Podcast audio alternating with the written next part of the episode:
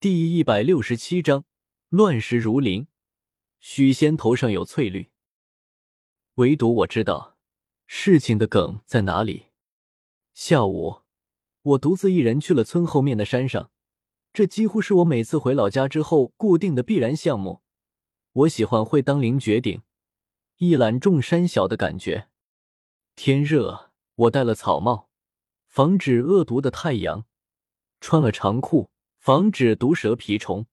玉米长得青翠欲滴，他腹部的穗像新生的娃娃，胡须白嫩泛紫，一男一女。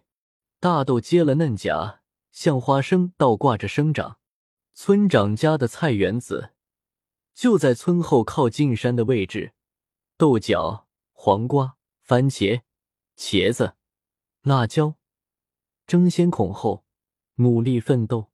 争夺着村长的宠幸，我看见那红色的番茄躲在绿色衣服后面，小家碧玉一般，羞羞不敢见人，便垂涎三尺，越木篱笆而入，丑态像极了日本人进村。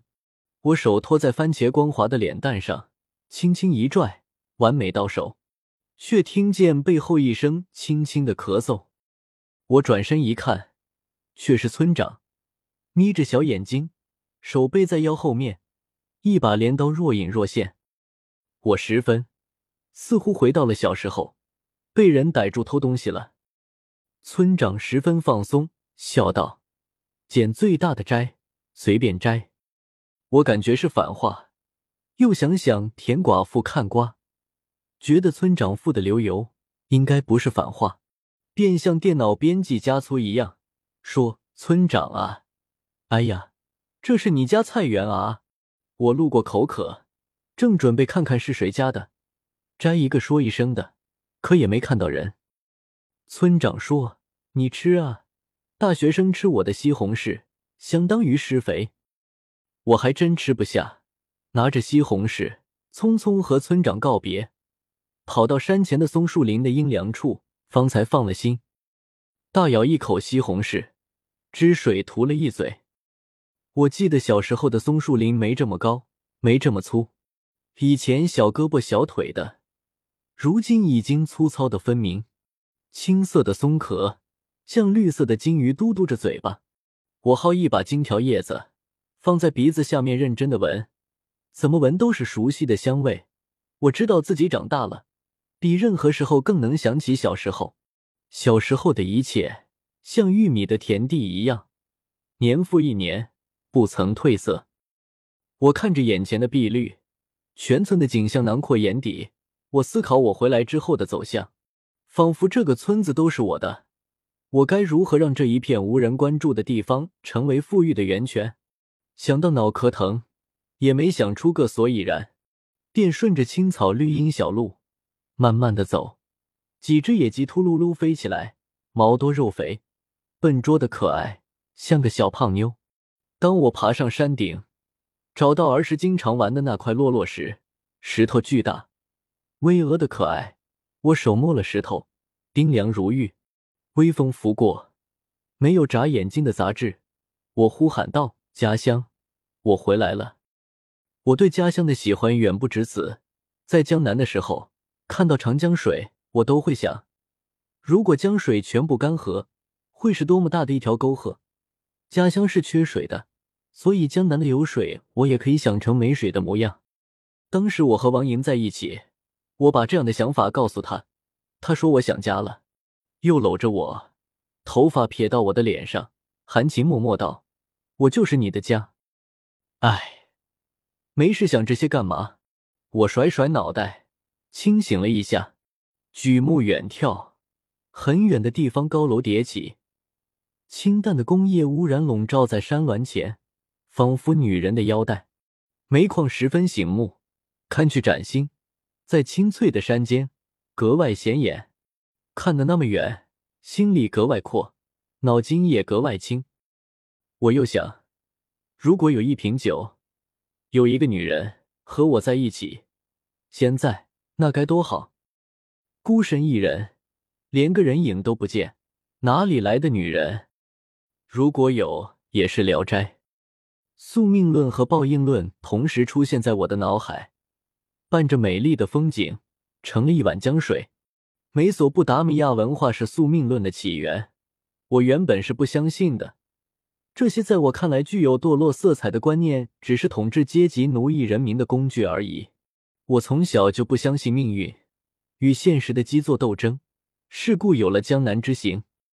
然而此时此刻，我无比怀念巴比伦。我终究还是回来了。我自己画了一个弧度，而且没有微笑，仿佛在如来佛的手掌心，怎么跳跃都无法挣脱。所以我又感叹命运。人往往在什么时候感叹命运弄人呢？就是失意的时候吧。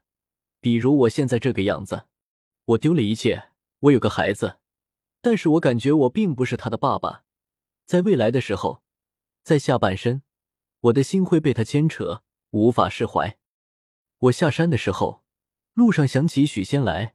关于盗墓，许仙也许什么都知道，说不定松林的小九九他也清晰。便萌生去拜访他的意图，也不知道他在不在家。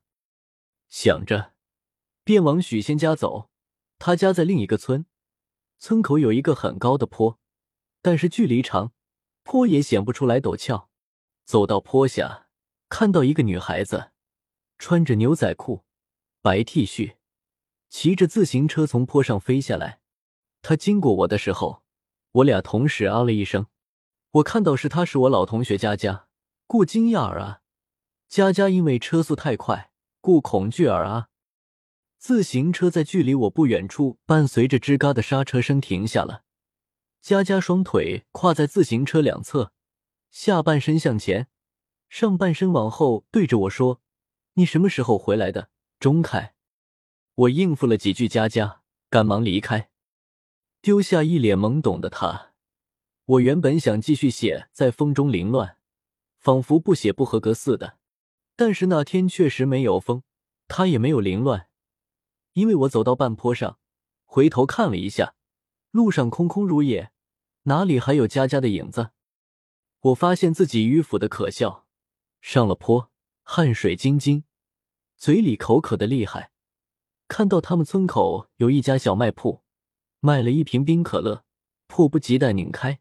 手又滑，可乐不小心掉在地上，捡起来再来，泡沫突然出来，溅了我一脸。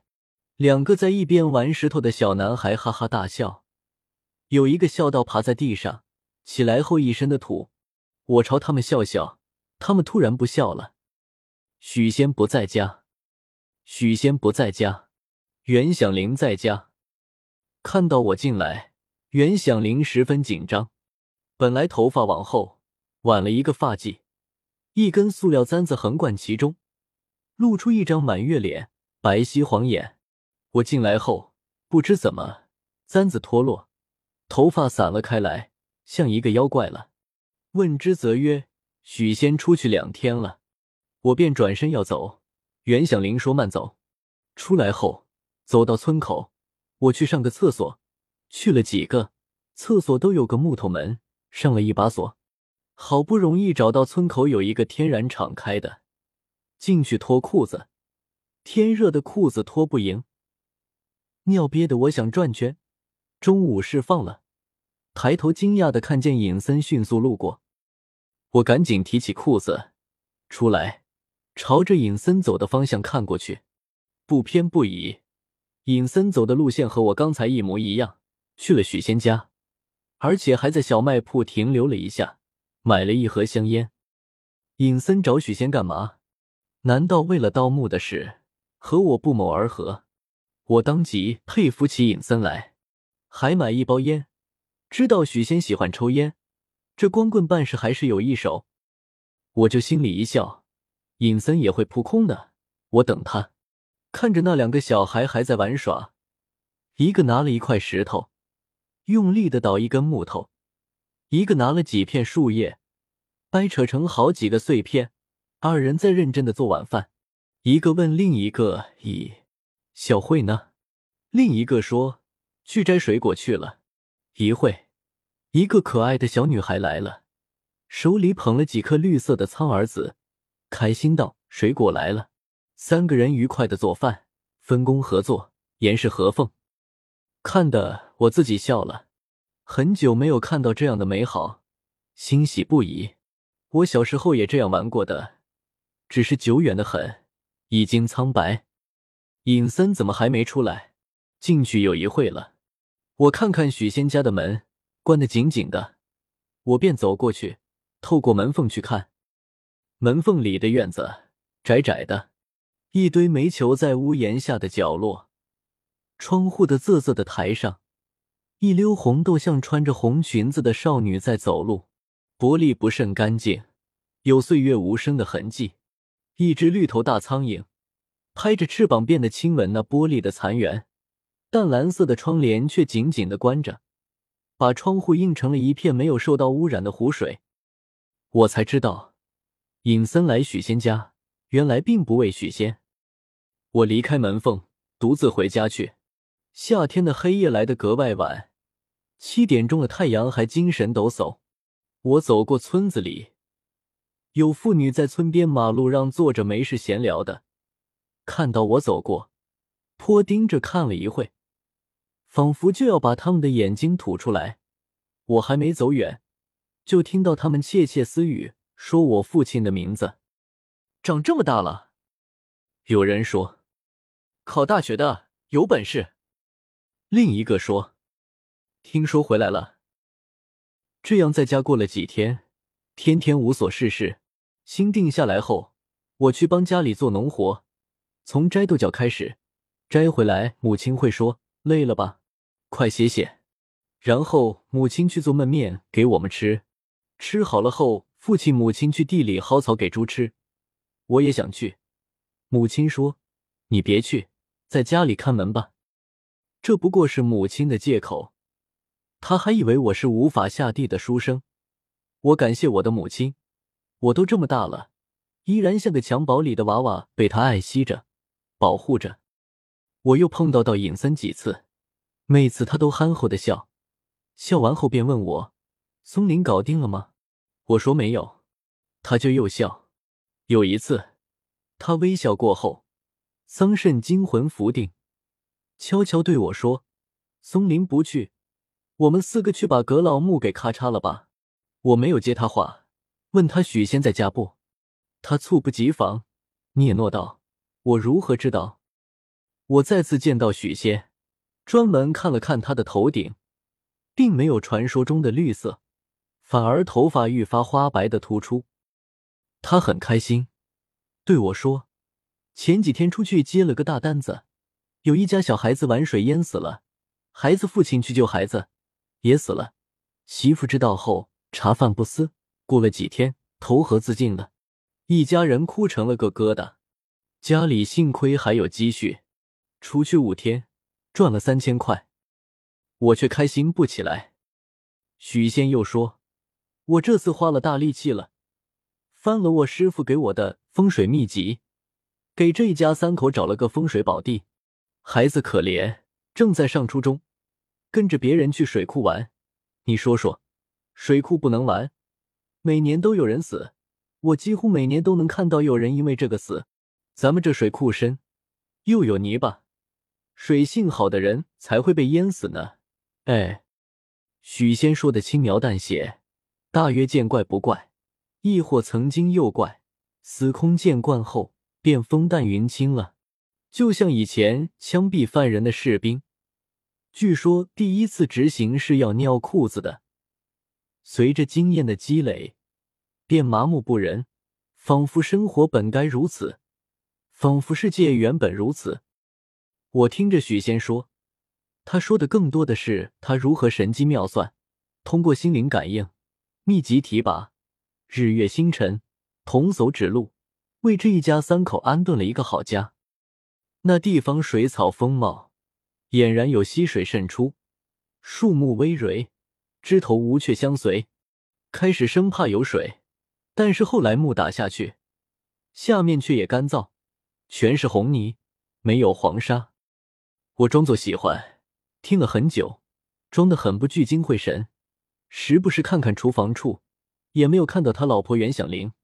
我想看看袁响铃的头发是不是还挽着，可是没有看到。